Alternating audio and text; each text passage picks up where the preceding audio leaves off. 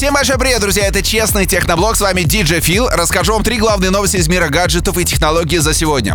Вы помните, я вам рассказывал о том, что компания Meizu представила свой новый смартфон под названием Meizu Zero. Да, это тот смартфон, у которого нету никаких дырок, нет никаких отверстий, нет никаких кнопок, вообще ничего нет.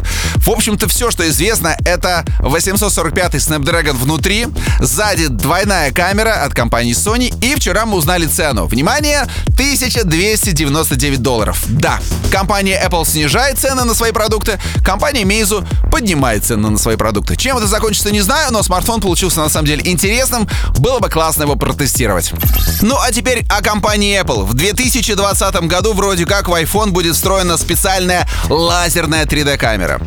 Честно говоря, вроде как iPhone и так сами по себе-то неплохие, да, и фоткают нормально, и работают хорошо. Но 3D-камера. Зачем она вообще нужна? Ну, в большей степени это для некой дополненной реальности, хотя, конечно же, ну кто из вас этим пользуется? Да по большому счету никто.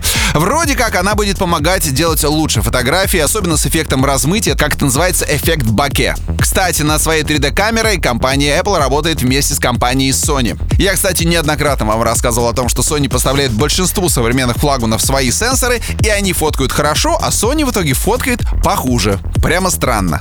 В общем, вот такой план у компании на 2020 год, а также план по вылезанию из кризиса, потому что вчера Тим Кук заявил, что цены на айфоны впервые будут снижаться. И это хорошо, друзья. Если большинство компаний в 2018 году как-то нас сильно радовали, ну это Apple, Samsung, естественно, Huawei, Xiaomi, то компания LG как-то, знаете, немножко затерялась. Да, она выпускает периодически какие-то смартфоны, но как-то без большого ажиотажа. Через неделю в Барселоне стартует большущая выставка MVC 2018, и вроде как компания LG должна там представить свой новый флагман G8 ThinQ, и вроде как он даже будет поддерживать сети нового поколения 5G.